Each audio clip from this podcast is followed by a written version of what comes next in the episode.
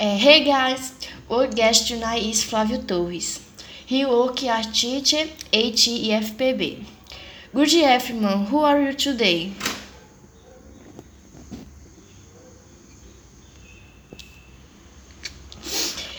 Thank you for bearing with us. My name is Giana and my colleagues are Maria Clara and Kawan.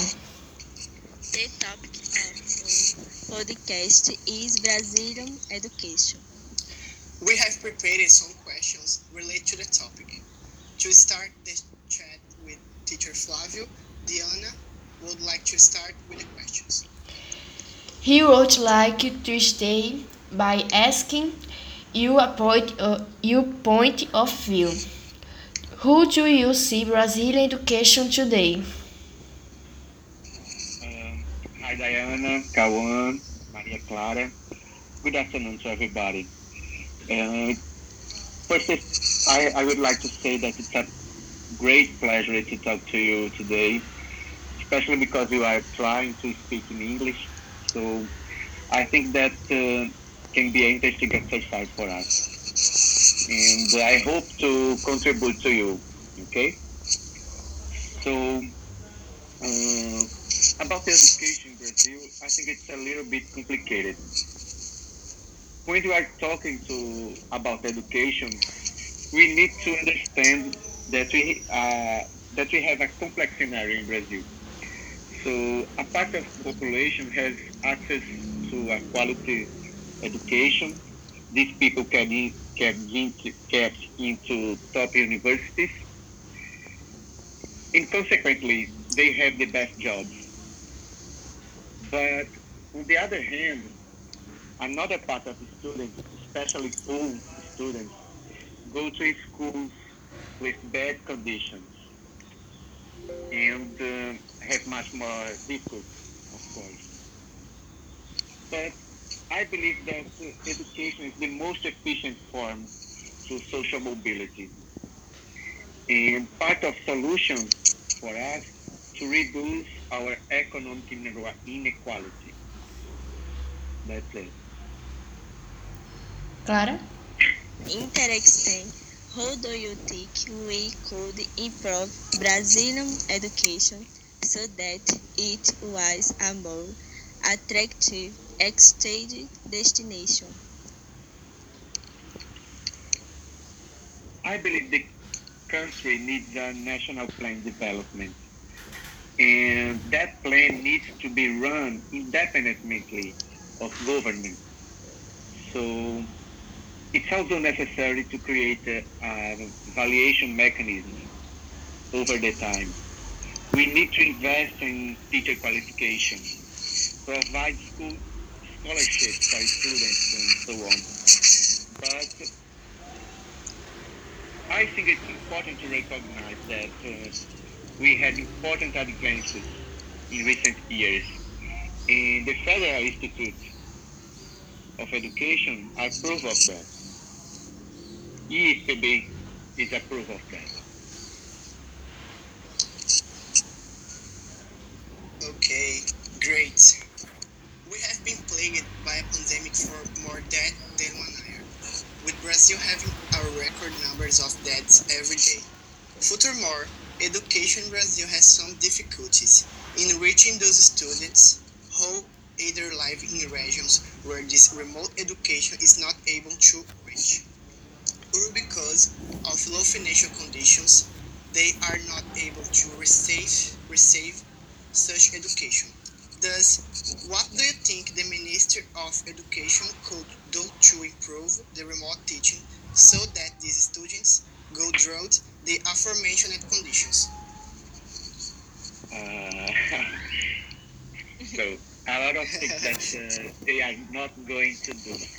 But I believe that the Ministry of Education should facilitate students access through donations of ships, for example, um, 4G modems, and equipment like uh, tablets, computers, which can be inexpensive but have an, in- an accessible performance.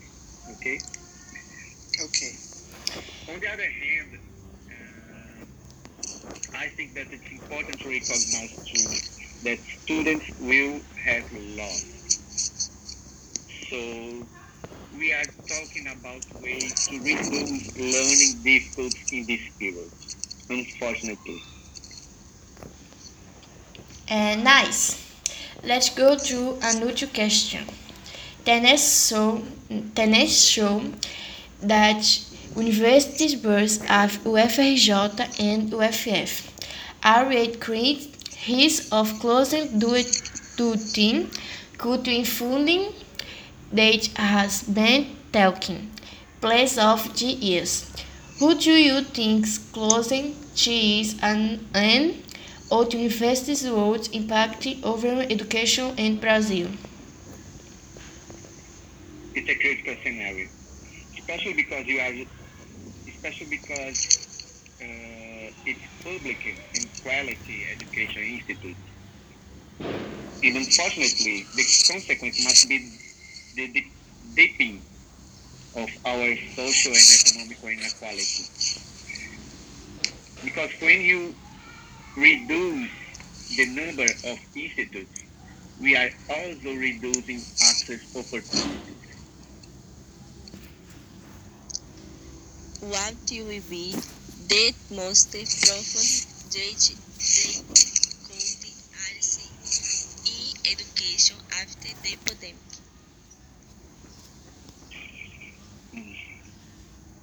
It's too early to know all the changes that uh, may arise in education after the pandemic. But for example, for example, I believe hybrid teaching will will will be more common after the pandemic. Um, scientific meetings and events with remote participants will be more common as well. This is a process that was accelerated by the pandemic.